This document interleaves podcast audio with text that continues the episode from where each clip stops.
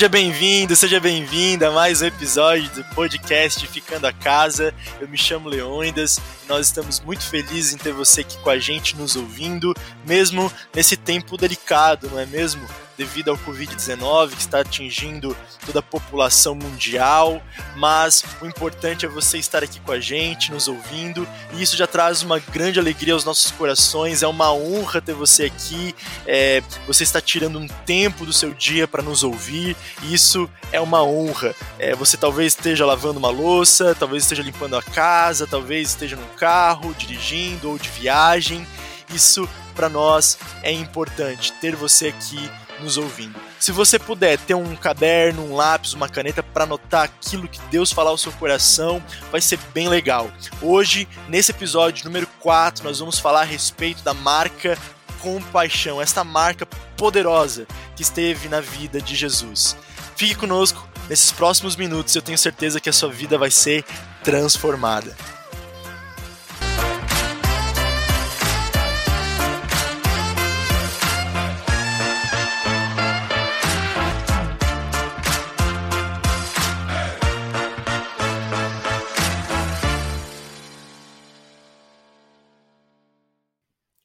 Hebreus capítulo 4, verso 14 e 15 diz o seguinte: Tendo, pois, Jesus, o Filho de Deus, como grande sumo sacerdote que adentrou os céus, conservemos firmes a nossa confissão, porque não temos sumo sacerdote que não possa se compadecer das nossas fraquezas. Pelo contrário, ele foi tentado em todas as coisas à nossa semelhança, mas sem pecado. O que eu gostaria de destacar aqui nesse texto é a compaixão. Deus sente compaixão das nossas fraquezas. Jesus, o Filho de Deus, esteve entre nós, habitou entre nós, a nossa semelhança como ser humano, e foi tentado em todas as coisas. Isso quer dizer que Jesus passou pelos mesmos problemas que nós passamos, Jesus passou pelas mesmas dores que eu e você vivemos, Jesus passou pelas mesmas crises que eu e você vivenciamos. Por isso, ele pode se compadecer das nossas fraquezas. E a compaixão é um ato de amor. Isso precisa ficar muito claro para nós. A compaixão é um ato de amor. Você lembra daquela parábola do bom samaritano lá de Lucas capítulo 10, do verso 30 ao 37, que vai dizer que um, um mestre da lei chegou até Jesus e perguntou para Jesus como é que ele obteria vida eterna. E aí Jesus perguntou para ele como é que você interpreta a lei. Quando você lê a, lê a lei de Moisés, o que você consegue entender da lei de Moisés? E aquele mestre da lei, é, muito sábio, responde a Jesus que é, é, amando a Deus sobre todas as coisas e amando ao próximo, né, como a si mesmo, é, é a resposta, né, é a interpretação da lei. Então Jesus fala: muito bem, faça isso e viverás. Mas aquele mestre da lei tenta se justificar a Jesus, perguntando para Jesus: quem é meu próximo? Quem que é o meu próximo? Né? Quem diz assim: ah, é, eu não tenho amado meu próximo porque eu não sei quem que é meu próximo. Ó, oh, meu próximo pode ser o, o meu, a minha família, os meus próximos podem ser uh, os meus colegas de trabalho, os meus próximos podem ser uh, aquelas pessoas com quem eu estudo, né? Os meus próximos podem ser aquelas pessoas do meu convívio. Aí Jesus começa a contar uma parábola para mostrar para aquele mestre da lei que a pergunta certa não é quem é o meu próximo. A pergunta certa é que nós devemos nos fazer é de quem eu tenho sido próximo. Então Jesus começa a falar de um homem que descia de Jerusalém e ia até Jericó, e no meio do caminho foi apanhado por ladrões, e aqueles ladrões espancaram ele, deixaram ele caído, ensanguentado, levaram tudo, tudo que ele tinha, deixaram ele semi-morto. Aí passaram uh, um sacerdote, um levita, homens que serviam a Deus no templo naquela época, como se fosse hoje um pastor, um padre, um músico da igreja, né? Passaram, viram ele caído lá e não fizeram nada. E aquele homem era um judeu. E o sacerdote, o levita, também eram judeus. Mas a Bíblia vai dizer que um samaritano, aqueles a quem os judeus odiavam, aqueles a quem os judeus consideravam como pessoas impuras, pessoas imundas, né? Ele olha para aquele judeu caído, semi-morto e decide ajudá-lo.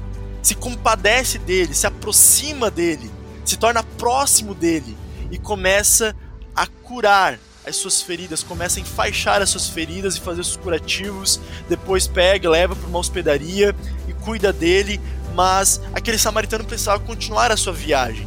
o mais incrível é que, mesmo ele tendo que continuar sua viagem e deixar aquele homem naquela hospedaria, ele olha para o dono daquela hospedaria e fala assim: Olha, cuida dele, tudo aquilo que você gastar a mais, eu te pagarei quando eu voltar.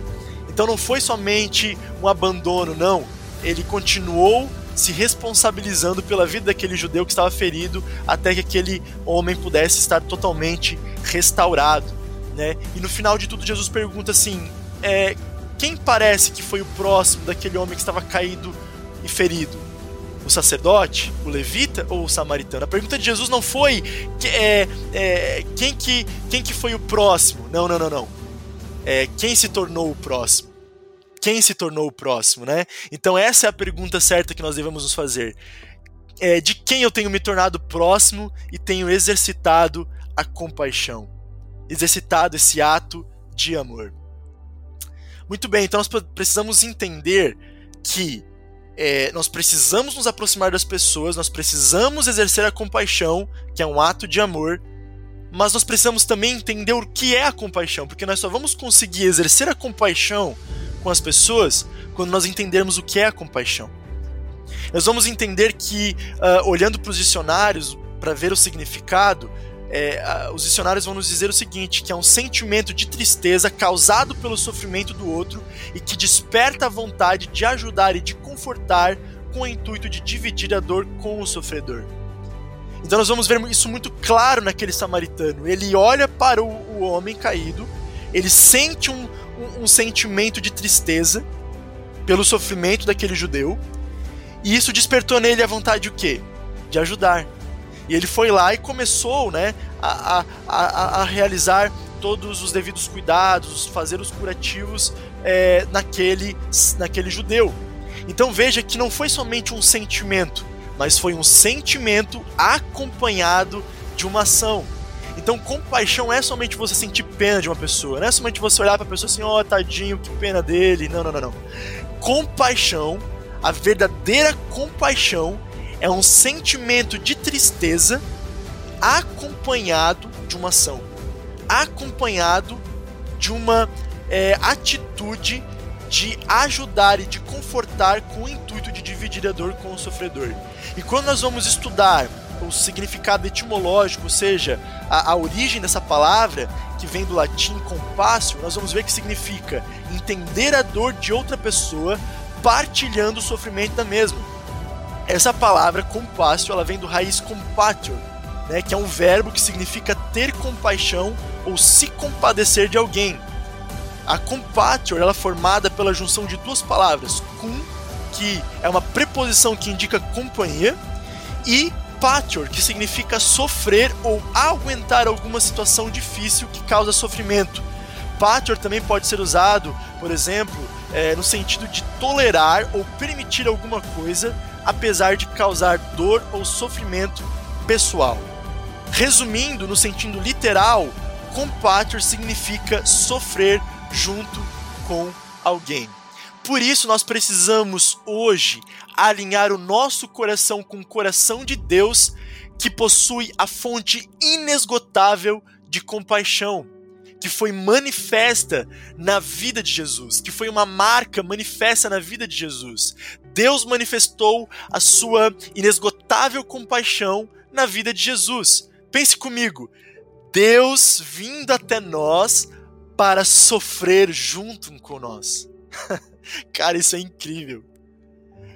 Uau, cara, isso é incrível. Deus vindo até nós para sofrer junto com nós. Cara, você pode olhar para Buda, você pode olhar é, para Maomé, você pode olhar para, para a religião dos hindus, para o, para o Deus dos hindus. Cara, você pode olhar para todas as divindades da Terra, você nunca vai ver um Deus querendo vir até nós sofrer junto com nós. Isso é muito incrível. E se Deus possui essa fonte inesgotável de compaixão, ele decide, através de Cristo, compartilhar dessa mesma compaixão conosco. Ele decide que nós também precisamos exercer essa compaixão. Por isso que nós precisamos entender que compaixão é essa. Que compaixão é essa que esteve em Jesus? É o que nós vamos ver no próximo tópico, no tópico de número 2, a íntima compaixão de Jesus. Primeiro, nós precisamos pontuar aqui a origem da dor. Por quê? Porque compaixão é você sofrer, é você se colocar no lugar do outro e compartilhar a dor do outro. Mas qual que é a origem da dor? A origem da dor, que também, claro, é a origem da morte, está no pecado. O pecado originou a dor, o pecado originou também a morte. Né? Foram, foram duas consequências ali do pecado, da queda de Adão e Eva. Lembra quando eles foram expulsos né, do jardim? Ali Deus é, começou a trazer a eles o relato das consequências que estariam é, sobre eles. E tudo isso estava ligado a dores, né? A dores de parto, a dores uh, do trabalho, né? O homem teria que suar, é, teria que suar a camisa, teria que, com muito esforço, é, cuidar da terra para que ela pudesse trazer frutos. Tudo isso são consequências do pecado que está associado à morte que foi antes dita para Adão, é, que se ele comesse do fruto da, da árvore proibida, é, ele certamente morreria. E um dos cenários, uh, um dos episódios mais legais, mais interessantes para nós trabalharmos essa analogia da consequência do pecado, que é a dor e a morte, está lá em Números capítulo 21, do verso 4 ao 9 daquele episódio das serpentes venenosas, né, das serpentes abrasadoras. Olha só o que a Bíblia diz. Então os israelitas partiram do Monte Or pelo caminho do Mar Vermelho para rodear a terra de Edom. Mas o povo se tornou impaciente. Presta atenção nisso, olha só. Mas o povo se tornou impaciente no caminho e falou contra Deus e contra Moisés, dizendo: Por que vocês nos tiraram do Egito para que morramos neste deserto, onde não há pão nem água? Já estamos enjoados dessa comida ruim. Preste atenção, olha só. Então o Senhor mandou para o meio do povo cobras venenosas que mordiam o povo e, mor e morreram muitos do povo de Israel. Então o povo foi a Moisés e disse: Nós pecamos porque falamos contra o Senhor Deus e contra você. Ore ao Senhor pedindo que tire de nós as cobras. Então Moisés orou pelo povo o Senhor disse a Moisés: Faça uma serpente e coloque-a sobre uma haste. Quem for mordido e olhar para ela viverá. Moisés fez uma serpente de bronze e a pôs sobre um haste. Quando alguém era mordido por alguma cobra, se olhava para a serpente de bronze, ficava curado. Aqui nesse texto nós podemos pontuar quatro coisas. Primeiro, o pecado da ingratidão. O povo pecou. Olha só o que o texto diz: o povo se tornou impaciente. Um sentimento. Né? O povo se tornou impaciente. Começou a se tornar impaciente em seu coração. Mas não foi somente isso. Aquilo se externou. O povo falou contra Deus e contra Moisés. Aqui está o pecado da murmuração. O povo falou contra Deus e contra Moisés. E nós sabemos que todo pecado traz uma consequência. Por quê? Porque Deus é santo. Deus ele não compactua com o pecado. Deus ele precisa cumprir com a sua palavra, que o pecado produz a morte. O salário do pecado é a morte. Se Deus não cumpre com a sua palavra, Deus é mentiroso. Se Deus não cumpre com a sua palavra, Deus é injusto.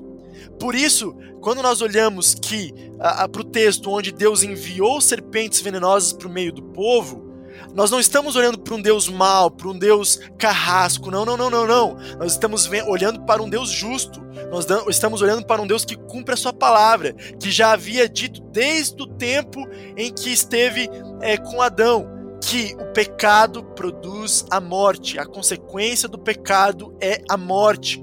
Né? Nós só vemos Deus cumprindo a sua palavra.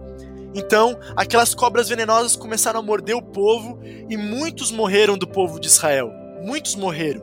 E é claro, nós sabemos que uma picada de uma cobra não é nada, não é nada suave, né? a, a mordida de uma cobra é muito dolorida.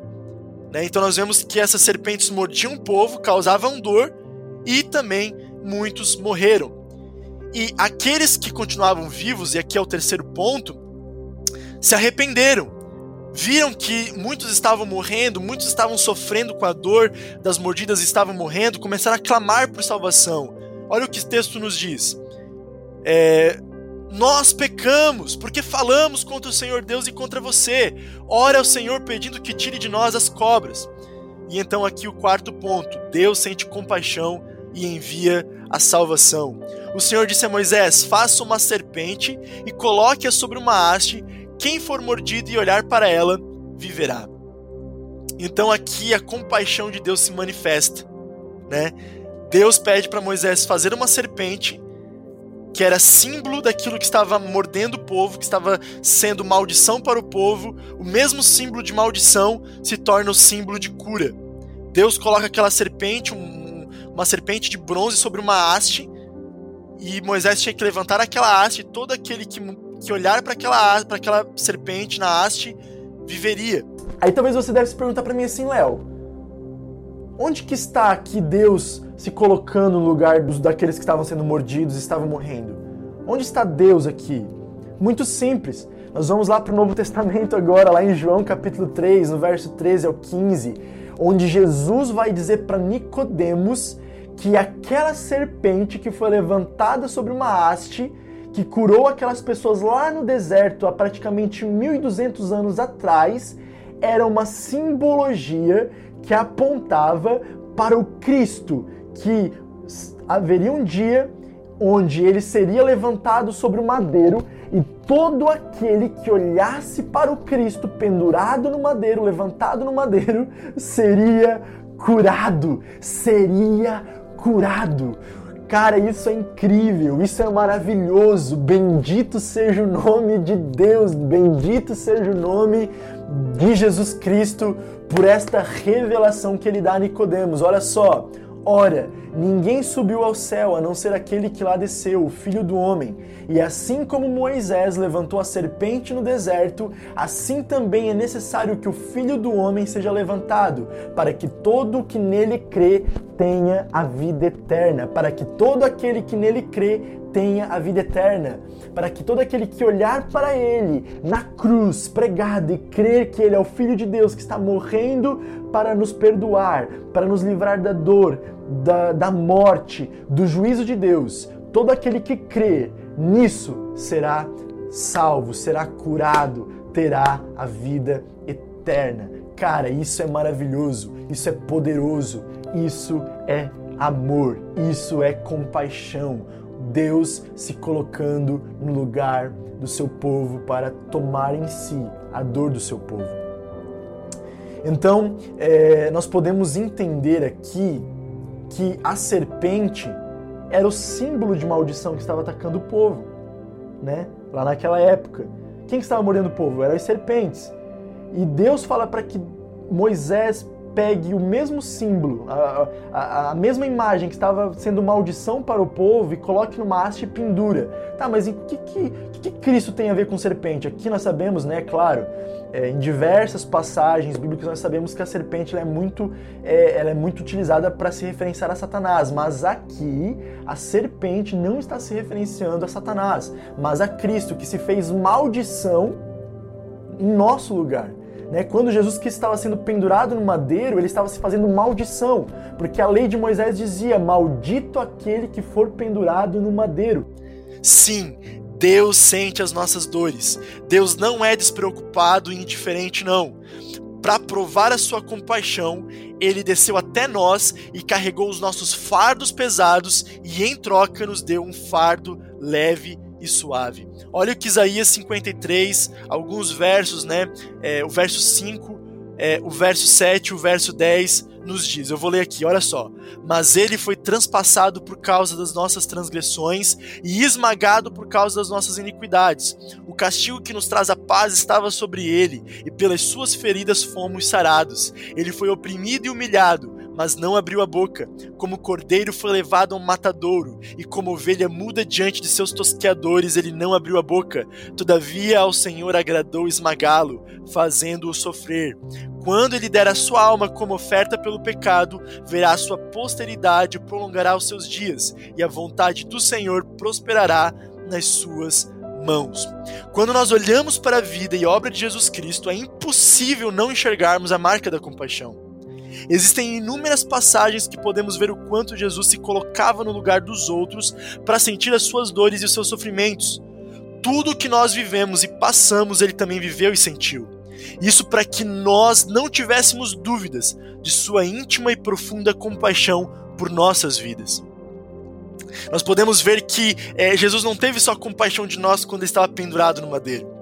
Jesus teve compaixão de nós durante todo o seu ministério, durante toda a sua vida terrena, desde o seu nascimento até a sua morte, desde o início do seu ministério até a sua morte. Jesus teve compaixão. Jesus exerceu compaixão. Mesmo em um mundo cheio de guerras, mesmo em um mundo cheio de fomes, mesmo em um mundo cheio de armas, apontadas para te ferir, você consegue viver cheio de paz, você consegue viver cheio de alegria, você consegue viver cheio de felicidade, você consegue viver cheio de esperança, porque você sabe que Cristo Jesus levou as suas feridas. Cristo Jesus, a cada chicotada, a cada esbofeteada, a cada soco que ele levava, a cada é, prego que era colocado em suas mãos, em seus pés, ele estava levando as nossas enfermidades, ele estava levando as nossas feridas, ele estava levando as nossas dores, e é por isso que eu e você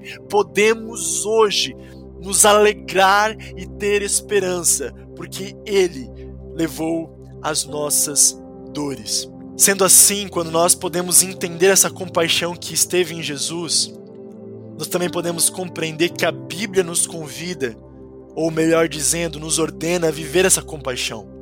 E é isso que eu gostaria de falar com você nesse último tópico.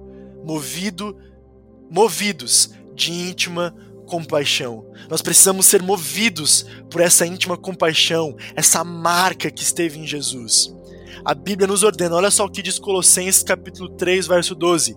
Como eleitos de Deus, santos e amados, revistam-se de profunda compaixão. Revistam-se de profunda compaixão. Aqui é uma ordem que Paulo nos dá. Pedro também, aquele que foi discípulo e apóstolo de Jesus, nos dá a mesma ordem. Olha só em 1 Pedro capítulo 3, verso 8. Finalmente, tenham todos o mesmo modo de pensar, sejam compassivos, sejam compassivos.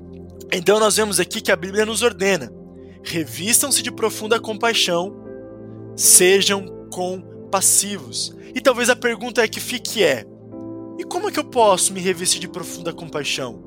Como é que eu posso ser uma pessoa compassiva? Né? Aqui eu entendo, beleza, Léo?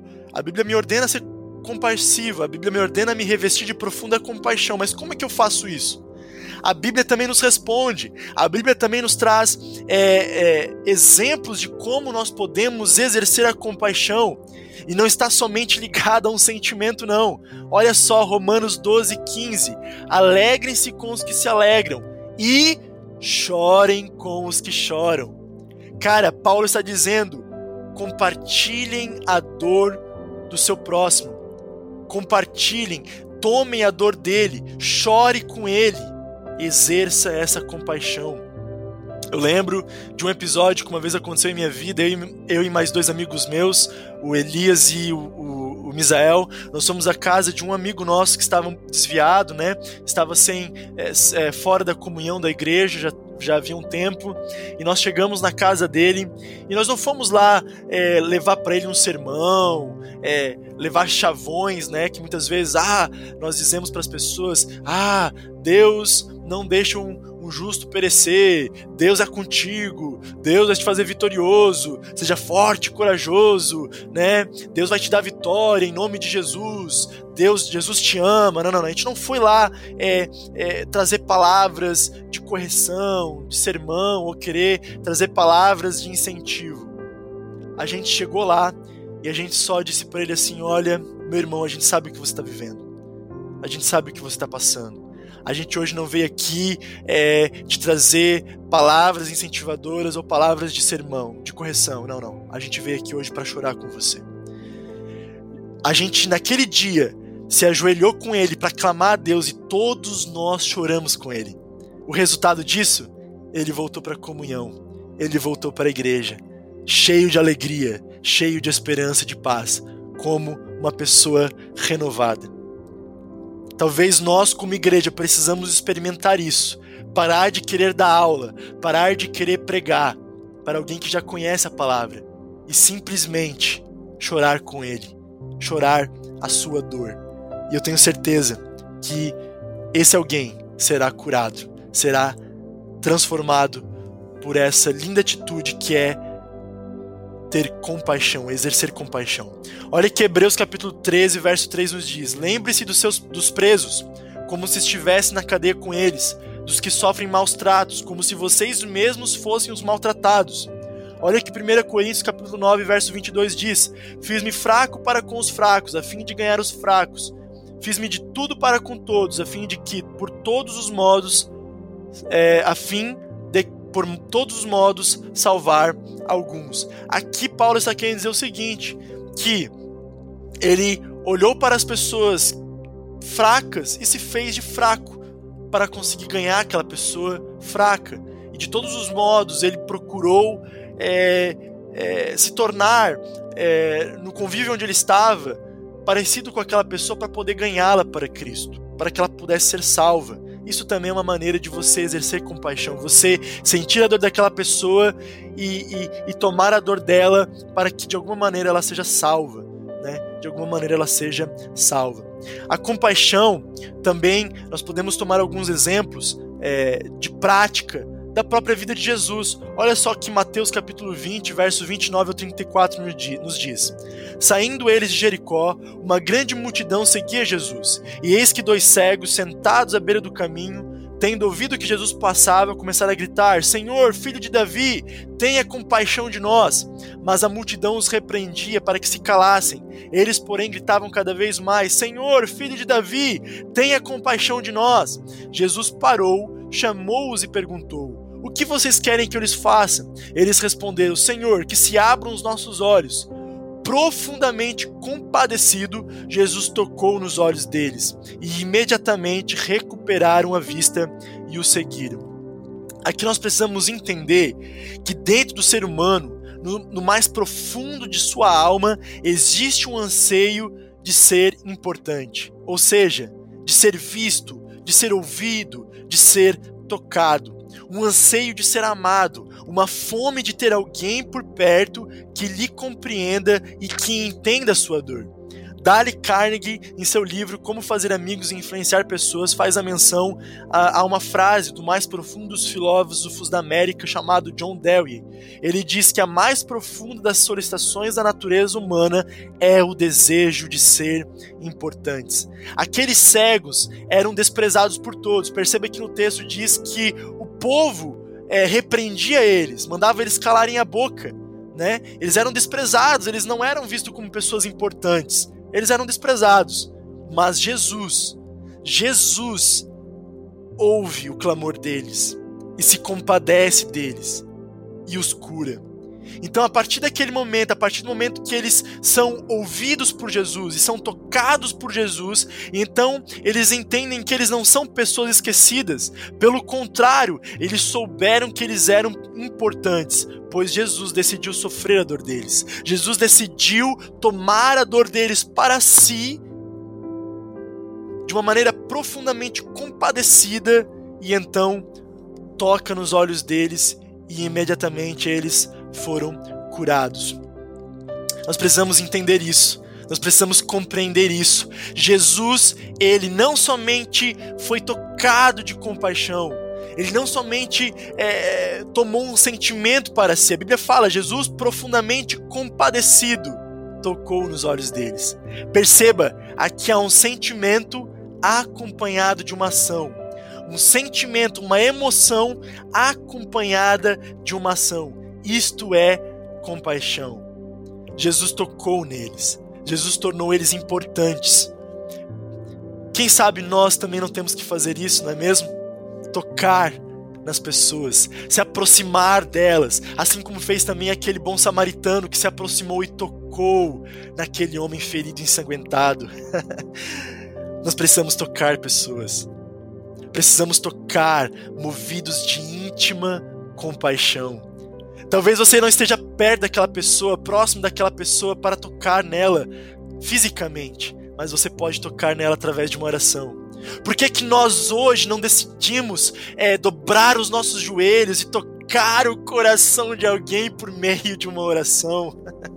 Como Paulo diz, lembre-se dos presos como se estivesse na cadeia com eles, dos que sofrem maus tratos como se vocês mesmos, mesmos fossem os maltratados. Talvez você não esteja perto agora dos presos, talvez você não esteja na cadeia lá com eles, perto deles, mas você pode se lembrar deles, dos maus tratos que eles sofrem, né, daqueles que estão sendo maltratados, e por meio de uma oração a Deus, você pode tocar eles, tocar o coração deles, tocar os olhos deles por meio de uma simples oração.